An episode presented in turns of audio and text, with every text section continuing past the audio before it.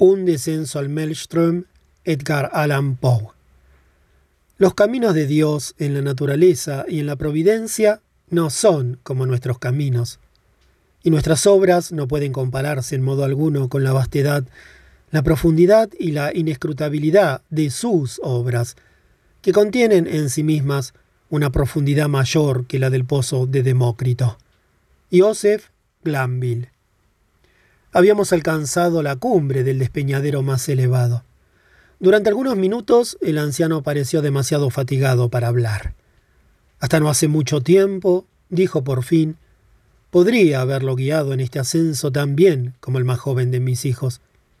Pero hace unos tres años me ocurrió algo que jamás le ha ocurrido a otro mortal, o por lo menos a alguien que haya alcanzado a sobrevivir para contarlo. Y las seis horas de terror mortal que soporté me han destrozado el cuerpo y el alma. Usted ha de creerme muy viejo, pero no lo soy. Bastó algo menos de un día para que estos cabellos, negros como el azabache, se volvieran blancos. Debilitáronse mis miembros y tan frágiles quedaron mis nervios que tiemblo al menor esfuerzo y me asusto de una sombra. ¿Creerá usted que apenas puedo mirar desde este pequeño acantilado sin sentir vértigo? El pequeño acantilado, a cuyo borde se había tendido a descansar con tanta negligencia que la parte más pesada de su cuerpo sobresalía del mismo, mientras se cuidaba de una caída apoyando el codo en la resbalosa arista del borde. El pequeño acantilado, digo, alzábase formando un precipicio de negra roca reluciente de mil quinientos o mil seiscientos pies, sobre la multitud de despeñaderos situados más abajo. Nada hubiera podido inducirme a tomar posición a menos de seis yardas de aquel borde. A decir verdad, tanto me impresionó la peligrosa postura de mi compañero que caí en tierra cuán largo era. Me aferré a los arbustos que me rodeaban y no me atreví siquiera a mirar hacia el cielo, mientras luchaba por rechazar la idea de que la furia de los vientos amenazaba sacudir los cimientos de aquella montaña. Pasó largo rato antes de que pudiera reunir coraje suficiente para sentarme y mirar a la distancia. Debe usted curarse de esas fantasías, dijo el guía, ya que lo he traído para que tenga desde aquí la mejor vista del lugar donde ocurrió el episodio que mencioné antes, y para contarle toda la historia con su escenario presente. Nos hallamos, agregó, con la manera minuciosa que distinguía. Nos hallamos muy cerca de la costa de Noruega, a los 68 grados de latitud, en la gran provincia de Nordland y en el distrito de Lothofen. La montaña, cuya cima acabamos de escalar, es Helsingen, la nebulosa. Enderécese usted un poco, sujetándose a matas si se siente mareado. Así. Mire ahora más allá de la cintura de vapor que hay debajo de nosotros, hacia el mar. Miré lleno de vértigo y descubrí una vasta extensión oceánica cuyas aguas tenían un color tan parecido a la tinta que me recordaron la descripción que hace el geógrafo Nubio del mare tenebrarum. Ninguna imaginación humana podría concebir panorama más lamentablemente desolado. A derecha, a izquierda, y hasta donde podía alcanzar la mirada, se tendían, como murallas del mundo, cadenas de acantilados horriblemente negros y colgantes, cuyo lúgubre aspecto veíase reforzado por la resaca, que rompía contra ellos su blanca y lívida cresta, aullando y rugiendo eternamente. Opuesta al promontorio sobre cuya cima nos hallábamos, y a unos cinco o seis millas dentro del mar, adviértase una pequeña isla de aspecto desértico. Quizá sea más adecuado decir que su posición se adivinaba gracias a las salvajes rompientes que la envolvían. Una dos millas más cerca alzábase otra isla más pequeña, horriblemente escarpada y estéril, rodeada en varias partes por amontonamientos de oscuras rocas. En el espacio comprendido entre la mayor de las islas y la costa el océano presentaba un aspecto completamente fuera de lo común. En aquel momento soplaba un viento tan fuerte en dirección a tierra que un bergantín que navegaba mar afuera Se mantenía a la capa con dos rizos en la vela mayor, mientras la quilla se hundía a cada momento hasta perderse de vista. No obstante, el espacio a que he aludido no mostraba nada que semejara un oleaje embravecido, sino tan solo un breve, rápido y furioso embate del agua en todas direcciones, tanto frente al viento como hacia otros lados. Tampoco se advertía espuma, salvo en la proximidad inmediata de las rocas. La isla más alejada, continuó el anciano, es la que los noruegos llaman Burg, la que se halla a mitad de caminos Moscoe. A una milla al norte verá la Ambaren. Más allá se encuentran Islesen, Hotholm, Keidelhem, Swarben y Bulkholm. Aún más allá, entre Moscou y Burg, está Otterholm, Flimen, Sandflesen y Stockholm. Tales son los verdaderos nombres de estos sitios. Pero qué necesidad había de darles nombres. No lo sé. Y supongo que usted tampoco. ¿Oye alguna cosa? ¿Nota algún cambio en el agua? Llevábamos ya unos diez minutos en lo alto del Helsegen, al cual habíamos ascendido viniendo desde el interior de Oden, de modo que no habíamos visto ni una sola vez el mar, hasta que se presentó de golpe al arribar a la cima. Mientras el anciano me hablaba, percibí un sonido potente, y que crecía por momentos algo como el mugir de un enorme rebaño de búfalos en una pradera americana. Y en el mismo momento reparé en que el estado del océano a nuestros pies, que correspondía a lo que los marinos llaman picado, se estaba transformando rápidamente en una corriente orientada hacia el este. Mientras la seguía mirando, aquella corriente adquirió una velocidad monstruosa. A cada instante su rapidez y su desatada impetuosidad iban en aumento. Cinco minutos después, todo el mar hasta Burg hervía de cólera incontrolable. Pero donde esa rabia alcanzaba su ápice era entre Moscou y la costa. Allí la vasta superficie del agua se abría y trazaba en mil canales antagónicos, reventaba bruscamente en una convulsión frenética encrespándose, hirviendo, silbando, y giraba en gigantescos e innumerables vórtices, y todo aquello se atorbellinaba y corría hacia el este con una rapidez que el agua no adquiere en ninguna otra parte, como no sea al caer de un precipicio. En pocos minutos más, una nueva y radical alteración apareció en escena.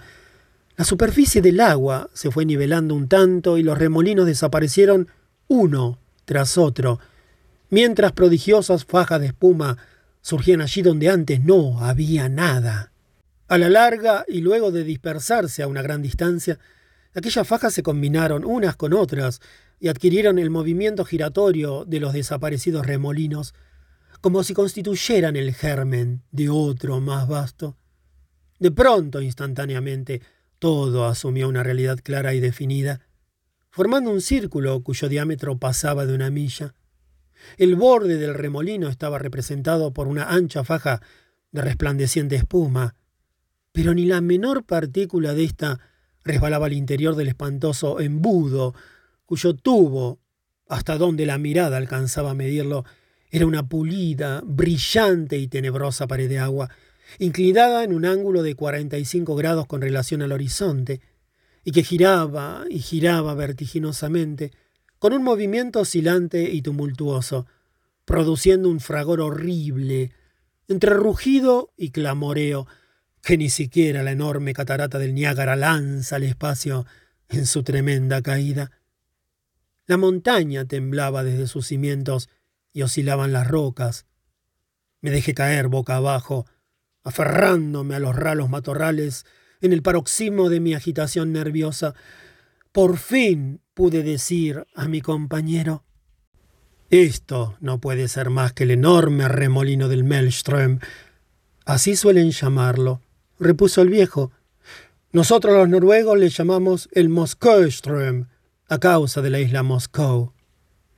Las descripciones ordinarias de aquel vórtice no me habían preparado en absoluto para lo que acababa de ver.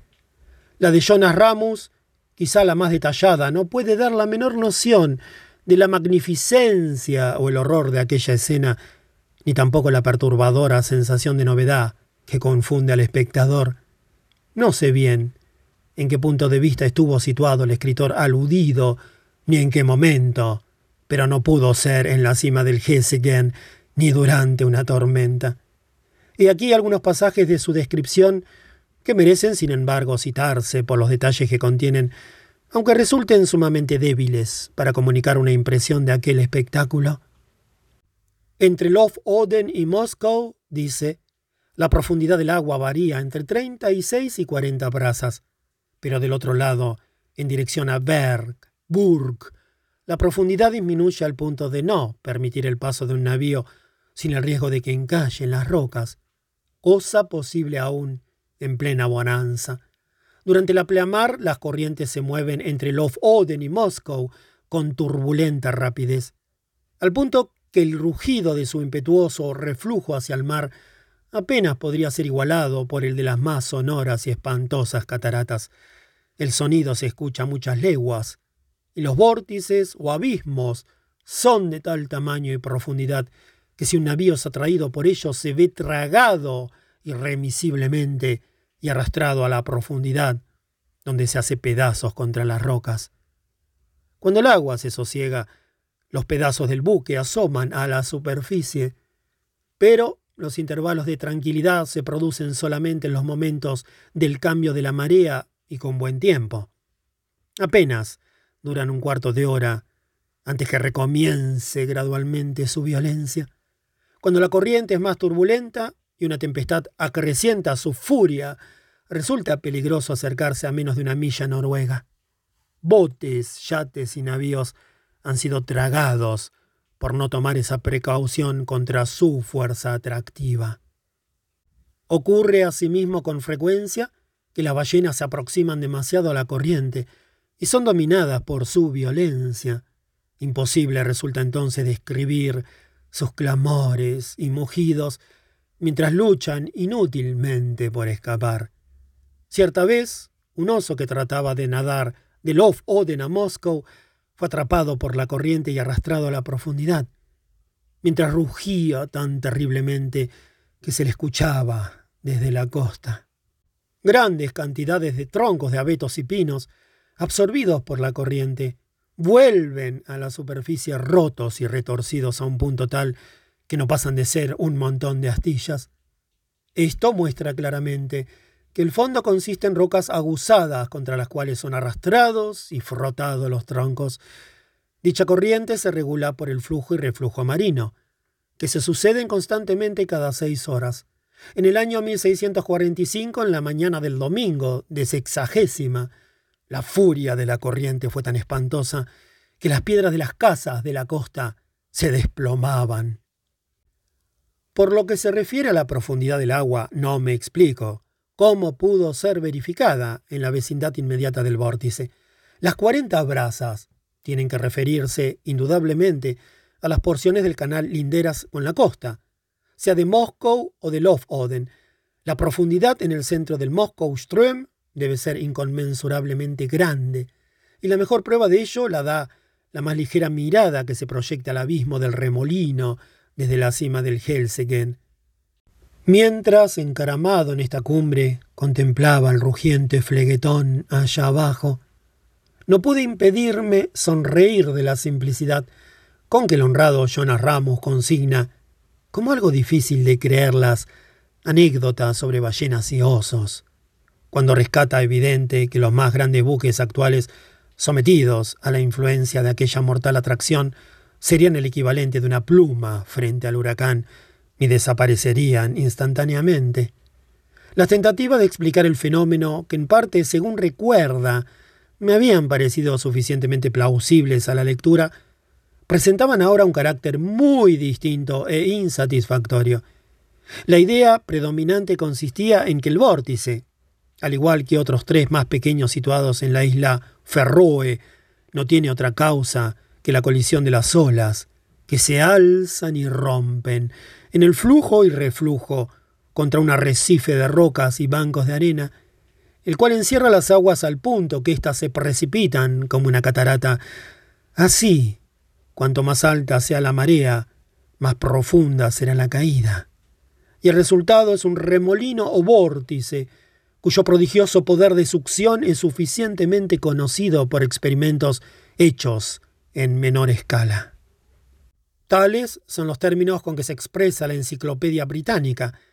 Kircher y otros imaginan que en el centro del canal del Maelstrom hay un abismo que penetra en el globo terrestre y que vuelve a salir en alguna región remota. Una de las hipótesis nombra concretamente el Golfo de Botnial. Esta opinión, bastante gratuita en sí misma, fue la que mi imaginación aceptó con mayor prontitud una vez que hube contemplado la escena. Pero, al mencionarla a mi guía, me sorprendió oírle decir que si bien casi todos los noruegos compartían ese punto de vista, él no lo aceptaba. En cuanto a la hipótesis precedente, confesó su incapacidad para comprenderla. Y yo le di la razón, pues aunque sobre el papel pareciera concluyente, resultaba por completo ininteligible e incluso absurda frente al tronar de aquel abismo. Ya ha podido ver muy bien el remolino, dijo el anciano, y si nos colocamos ahora detrás de esa roca al socaire, para que no nos moleste el ruido del agua, le contaré un relato que lo convencerá de que conozco alguna cosa sobre el Moskoström. Me ubiqué como lo deseaba y comenzó. Mis dos hermanos y yo éramos dueños de un cueche aparejado como una goleta de unas setenta toneladas, con el cual pescábamos entre las islas situadas más allá de Moscow y casi hasta Burg. Aprovechando las oportunidades, siempre hay buena pesca en el mar durante las mareas bravas, si se tiene el coraje de enfrentarlas. De todos los habitantes de la costa de Lof Oden, nosotros tres éramos los únicos que navegábamos regularmente en la región de las islas. Las zonas usuales de pesca se hallaban mucho más al sur. Allí se puede pescar a cualquier hora, sin demasiado riesgo, y por eso son lugares preferidos. Pero los sitios escogidos que pueden encontrarse aquí entre las rocas no solo ofrecen la variedad más grande, sino una abundancia mucho mayor de modo que con frecuencia pescábamos en un solo día lo que otros más tímidos conseguían apenas en una semana. La verdad es que hacíamos de esto un lance temerario, cambiando el exceso de trabajo por el riesgo de la vida y sustituyendo capital por coraje. Fondeábamos el cueche en una caleta a unas cinco millas al norte de la costa, y cuando el tiempo estaba bueno acostumbrábamos a aprovechar los quince minutos de tranquilidad de las aguas para atravesar el canal principal de Moskoström, mucho más arriba del remolino, y anclar luego en cualquier parte de Otterham o Sandflesen, donde las mareas no son tan violentas. Nos quedábamos allí hasta que faltaba poco para un nuevo intervalo de calma, en que poníamos proa en dirección a nuestro puerto. Jamás iniciábamos una expedición de este género sin tener un buen viento de lado tanto para la ida como para el retorno, un viento el que estuviéramos seguros que no nos abandonaría a la vuelta. Era raro que nuestros cálculos erraran. Dos veces en seis años nos vimos precisados a pasar la noche al ancla a causa de una calma chicha, lo cual es cosa muy rara en estos parajes. Y una vez tuvimos que quedarnos cerca de una semana donde estábamos, muriéndonos de inanición, por culpa de una borrasca que se desató poco después de nuestro arribo y que embraveció el canal en tal forma que era imposible pensar en cruzarlo. En esta ocasión hubiéramos podido ser llevados mar afuera, a pesar de nuestros esfuerzos, pues los remolinos nos hacían girar tan violentamente que al final largamos el ancla y la dejamos que arrastrara.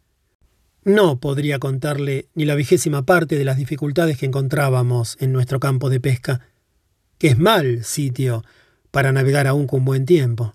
Pero Siempre nos arreglamos para burlar el desafío del Moskoström, sin accidentes, aunque muchas veces tuve el corazón en la boca cuando nos atrasábamos o nos adelantábamos en un minuto al momento de calma. En ocasiones, el viento no era tan fuerte como habíamos pensado al zarpar, y el coche recorría una distancia menor de lo que deseábamos, sin que pudiéramos gobernarlo a causa de la correntada. Mi hermano mayor tenía un hijo de dieciocho años y yo dos robustos mozalbetes, todos ellos nos hubieran sido de gran ayuda en esas ocasiones, ya fuera apoyando la marcha con los remos o pescando. Pero aunque estábamos personalmente dispuestos a correr el riesgo, no nos sentíamos con ánimo de exponer a los jóvenes, pues verdaderamente había un peligro horrible. Esa es la pura verdad. Pronto se cumplirán tres años desde que ocurrió lo que voy a contarle. Era el 10 de julio de 1800, día que las gentes de esta región no olvidarán jamás, porque en él se levantó uno de los huracanes más terribles que hayan caído jamás del cielo. Y sin embargo, durante toda la mañana y hasta bien entrada la tarde, había soplado una suave brisa del sudoeste, mientras brillaba el sol, y los más avesados marinos no hubieran podido prever lo que iba a pasar. Los tres, mis dos hermanos y yo, cruzamos hacia las islas a las dos de la tarde y no tardamos en llenar el cueche con una excelente pesca, que como pudimos observar, era más abundante ese día que en ninguna ocasión anterior. A las siete, por mi reloj, levamos anclas y zarpamos, a fin de atravesar lo peor del Ström en el momento de la calma, que según sabíamos iba a producirse a las ocho. Partimos con una buena prisa de estribor y al principio navegamos velozmente y sin pensar en el peligro, pues no teníamos el menor motivo para sospechar que existiera. Pero de pronto sentimos que se nos oponía un viento procedente de Helsingen. Esto era muy insólito. Jamás nos había ocurrido antes, y yo empecé a sentirme intranquilo, sin saber exactamente por qué. Enfilamos la barca contra el viento, pero los remansos no nos dejaban avanzar. E iba a proponer que volviéramos al punto donde habíamos estado anclados, cuando al mirar hacia popa vimos que todo el horizonte estaba cubierto por una extraña nube del color del cobre que se levantaba con la más asombrosa rapidez. Entretanto, la brisa que nos había impulsado acababa de amainar por completo y estábamos en una calma total derivando hacia todos los rumbos. Pero esto no duró bastante como para darnos tiempo a reflexionar. En menos de un minuto nos cayó encima la tormenta, y en menos de dos el cielo quedó cubierto por completo. Con esto y con la espuma de las olas que nos envolvía, todo se puso tan oscuro que no podíamos vernos unos a otros en la cubierta. Sería una locura tratar de describir el huracán que siguió. Los más viejos marinos de Noruega jamás conocieron nada parecido. Habíamos soltado todo el trapo antes de que el viento nos alcanzara. Pero a su primer embate, los dos mástiles volaron por la borda, como si los hubiesen aserrado, y uno de los palos se llevó consigo a mi hermano mayor, que se había atado para mayor seguridad. Nuestra embarcación se convirtió en la más liviana pluma que jamás flotó en el agua.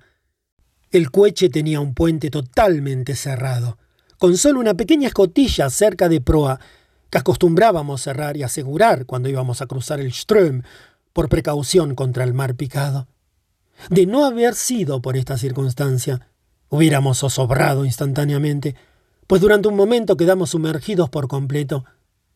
¿Cómo escapó a la muerte mi hermano mayor? No puedo decirlo pues jamás se me presentó la oportunidad de averiguarlo.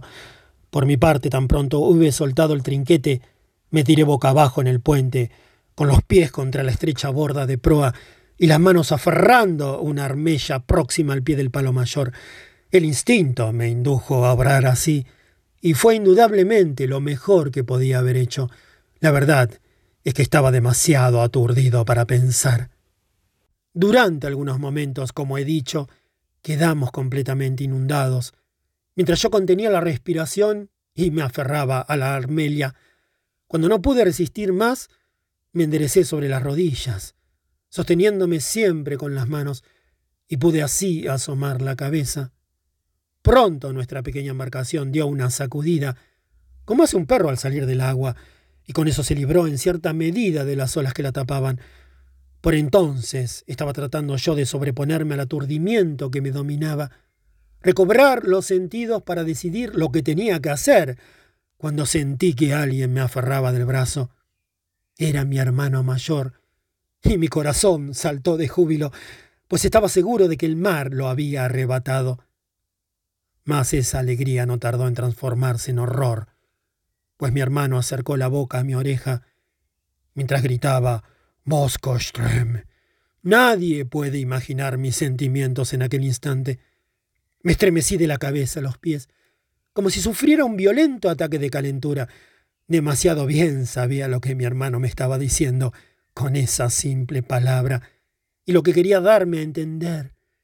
Con el viento que nos arrastraba, nuestra proa apuntaba hacia el remolino del Ström y nada podía salvarnos. Se imaginará usted que al cruzar el canal del Ström, lo hacíamos siempre mucho más arriba del remolino, incluso con tiempo bonacible, y debíamos esperar y observar cuidadosamente el momento de calma. Pero ahora estábamos navegando directamente hacia el vórtice, envueltos en el más terrible huracán. Probablemente, pensé, llegaremos allí en un momento de la calma, y eso nos da una esperanza. Pero, un segundo después, me maldije por ser tan loco como para pensar en esperanza alguna. Sabía muy bien estábamos condenados y que lo estaríamos igual, aunque nos halláramos en un navío cien veces más grande. A esta altura la primera furia de la tempestad se había agotado, o quizá no la sentíamos tanto por estar corriendo delante de ella, pero el mar, que el viento había mantenido aplacado y espumoso al comienzo, se alzaba ahora en gigantescas montañas. Un extraño cambio se había producido en el cielo. Alrededor de nosotros y en todas direcciones seguía tan negro como la pez, pero en lo alto, casi encima de donde estábamos, se abrió repentinamente un círculo de cielo despejado, tan despejado como jamás he vuelto a ver, brillantemente azul, y a través del cual resplandecía la luna llena con un brillo que no le había conocido antes. Iluminaba con sus rayos todo lo que nos rodeaba, con la más grande claridad, pero, Dios mío, qué escena nos mostraba.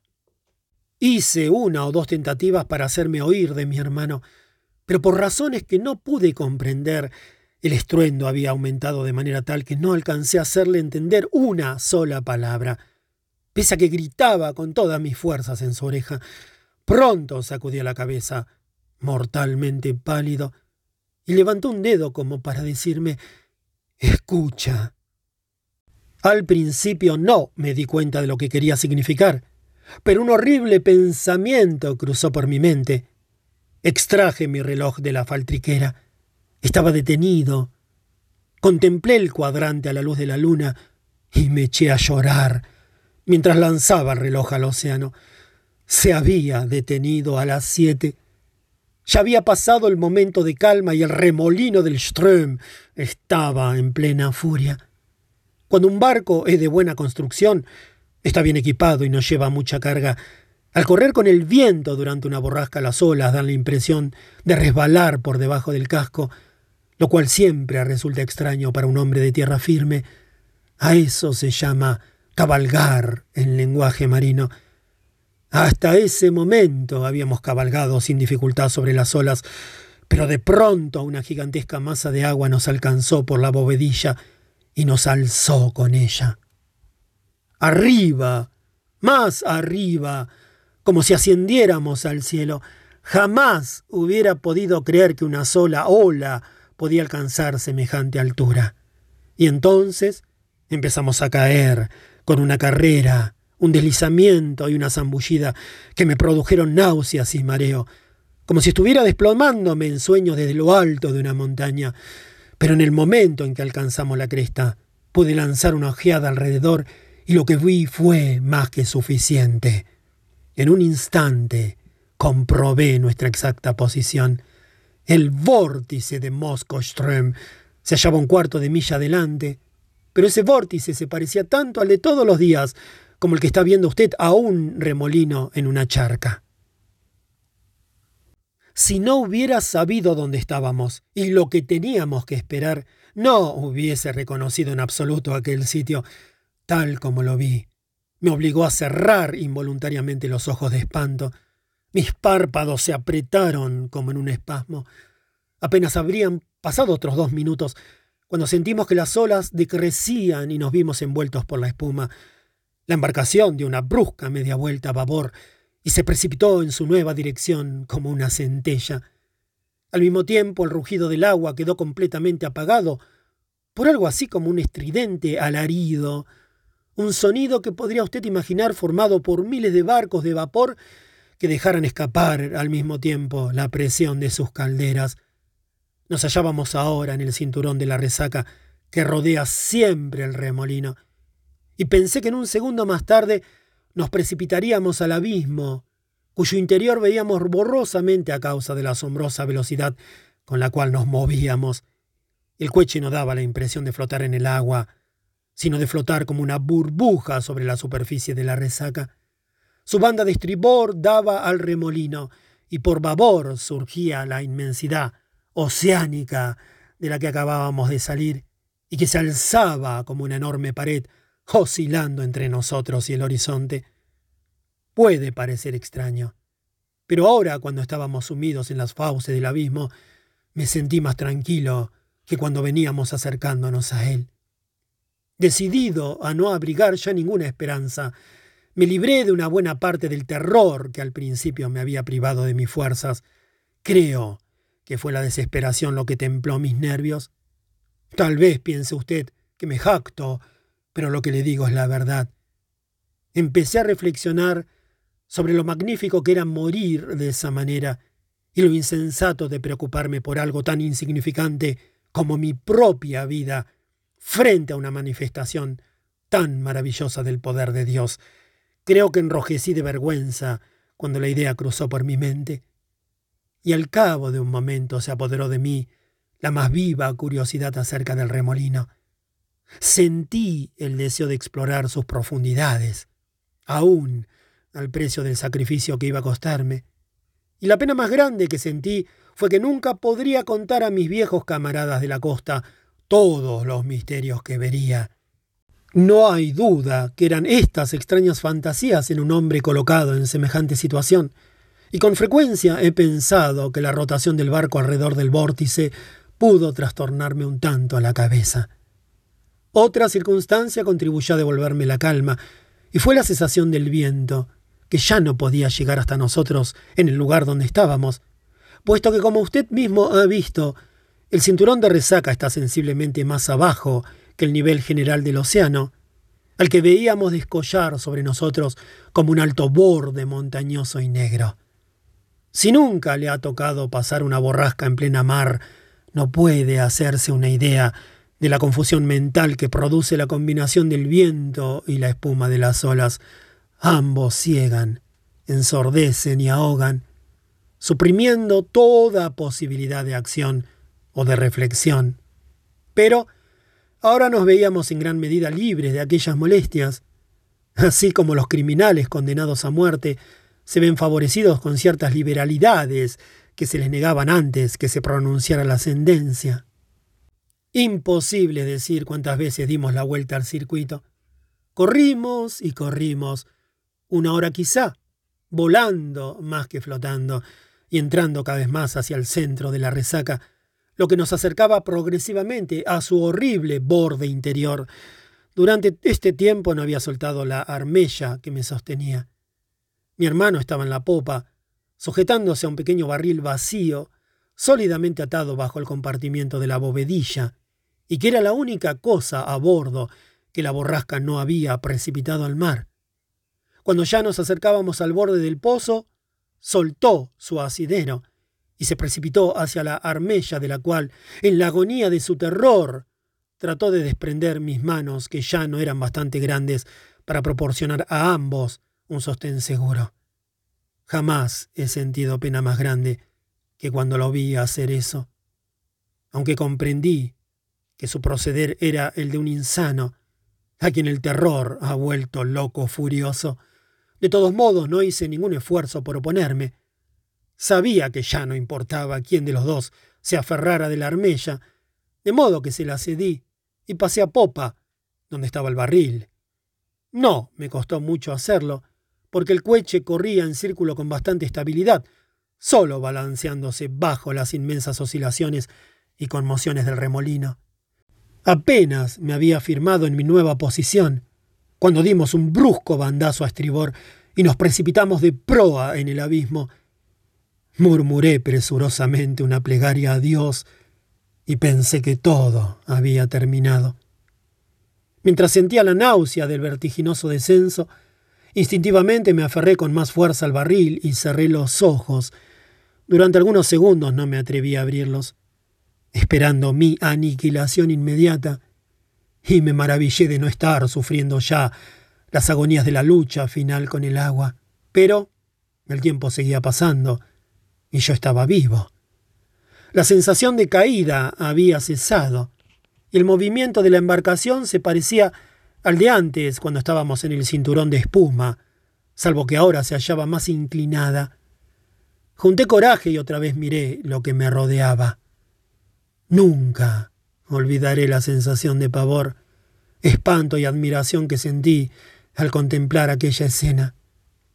El coche parecía estar colgando, como por arte de magia, a mitad de camino en el interior de un embudo de vasta circunferencia y prodigiosa profundidad, cuyas paredes, perfectamente lisas, hubieran podido creerse de ébano, a no ser por la asombrosa velocidad con que giraban y el lívido resplandor que despendían bajo los rayos de la luna, que en el centro de aquella abertura circular entre las nubes a que he aludido antes, se derramaban en un diluvio gloriosamente áureo a lo largo de las negras paredes y se perdían en las remotas profundidades del abismo. Al principio me sentí demasiado confundido para poder observar nada con precisión. Todo lo que alcanzaba era ese estallido general de espantosa grandeza. Pero al recobrarme un tanto, mis ojos miraron instintivamente hacia abajo. Tenía una vista completa en esa dirección, dada la forma en que el coche colgaba de la superficie inclinada del vórtice. Su quilla estaba perfectamente nivelada. Vale decir que el puente se hallaba en un plano paralelo al del agua, pero esta última se tendía formando un ángulo de más de 45 grados, de modo que parecía como si estuviésemos ladeados. No pude dejar de observar, sin embargo, que a pesar de esta situación, no me era mucho más difícil mantenerme aferrado a mi puesto que si el barco hubiese estado a nivel. Presumo que se debía a la velocidad con que girábamos. Los rayos de la luna parecían querer alcanzar el fondo mismo del profundo abismo, pero aún así no pude ver nada con suficiente claridad, a causa de la espesa niebla que lo envolvía todo, y sobre la cual se cernía un magnífico arco iris semejante al angosto y bamboleante puente que, según los musulmanes, es el solo paso entre el tiempo y la eternidad. Aquella niebla o rocío se producía sin duda por el choque de las enormes paredes del embudo cuando se encontraba en el fondo, pero no trataré de describir el aullido que brotaba del abismo para subir hasta el cielo. Nuestro primer deslizamiento en el pozo, a partir del cinturón de espumas de la parte superior, nos había hecho descender a gran distancia por la pendiente. Sin embargo, la continuación del descenso no guardaba relación con el anterior. Una y otra vez dimos la vuelta, no con un movimiento uniforme, sino entre vertiginosos balanceos y sacudidas que nos lanzaban a veces a unos cuantos centenares de yardas, mientras otras nos hacían completar casi el circuito del remolino. A cada vuelta, y aunque lento, nuestro descenso resultaba perceptible. Mirando en torno la inmensa extensión de ébano líquido, sobre la cual éramos así llevados, Advertí que nuestra embarcación no era el único objeto comprendido en el abrazo del remolino. Tanto por encima como por debajo de nosotros se veían fragmentos de embarcaciones, grandes pedazos de maderamen de construcción y troncos de árboles, así como otras cosas más pequeñas, tales como muebles, cajones, rotos, barriles y duelas. He aludido ya a la curiosidad anormal que había reemplazado en mí el terror del comienzo. A medida que me iba acercando a mi horrible destino, parecía como si esa curiosidad fuera en aumento. Comencé a observar con extraño interés los numerosos objetos que flotaban cerca de nosotros. Debo de haber estado bajo los efectos del delirio, porque hasta busqué diversión en el hecho de calcular sus respectivas velocidades en el descenso hacia la espuma del fondo. Ese abeto, me oí decir en un momento dado, será el que ahora se precipite hacia abajo y desaparezca. Y un momento después me quedé decepcionado al ver que los restos de un navío mercante holandés se le adelantaban y caían antes. Al final, después de haber hecho numerosas conjeturas de esta naturaleza y haber errado todas, ocurrió que el hecho mismo de equivocarme invariablemente me indujo a una nueva reflexión, y entonces me eché a temblar como antes, y una vez más latió pesadamente mi corazón.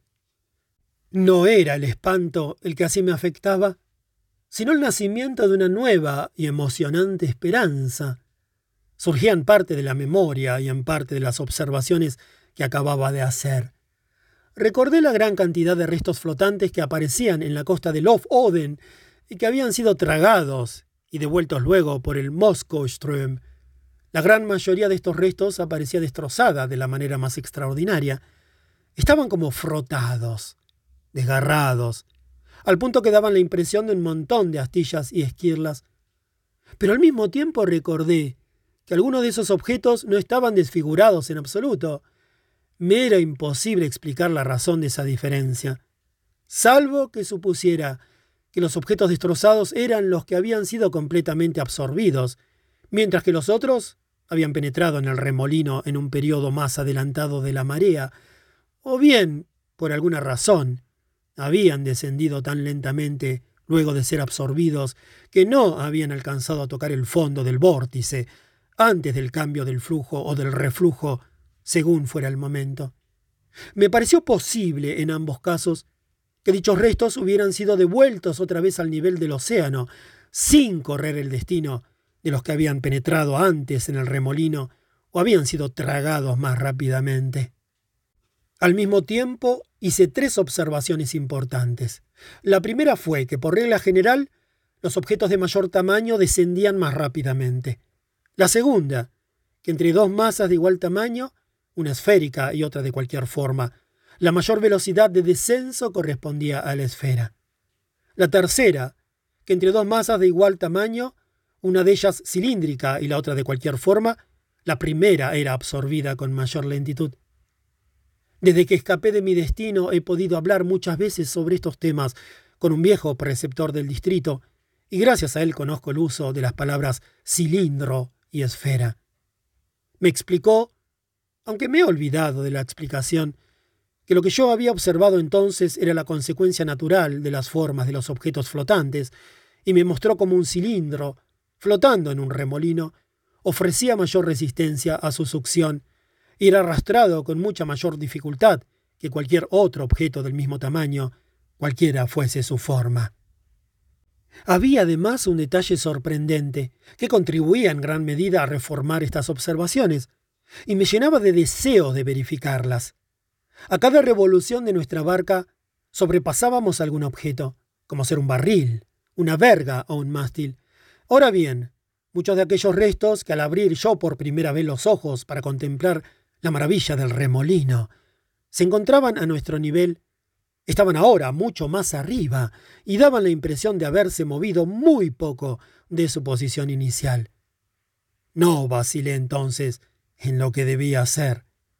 Resolví asegurarme fuertemente al barril del cual me tenía, soltarlo de la bovedilla y precipitarme con él al agua.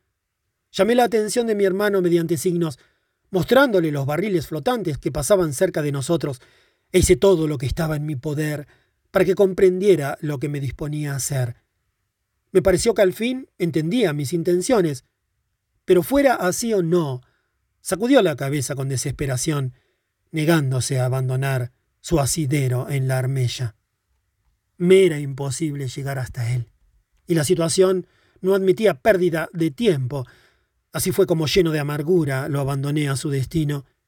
Metí al barril mediante las cuerdas que lo habían sujetado a la bovedilla y me lancé con él al mar sin un segundo de vacilación.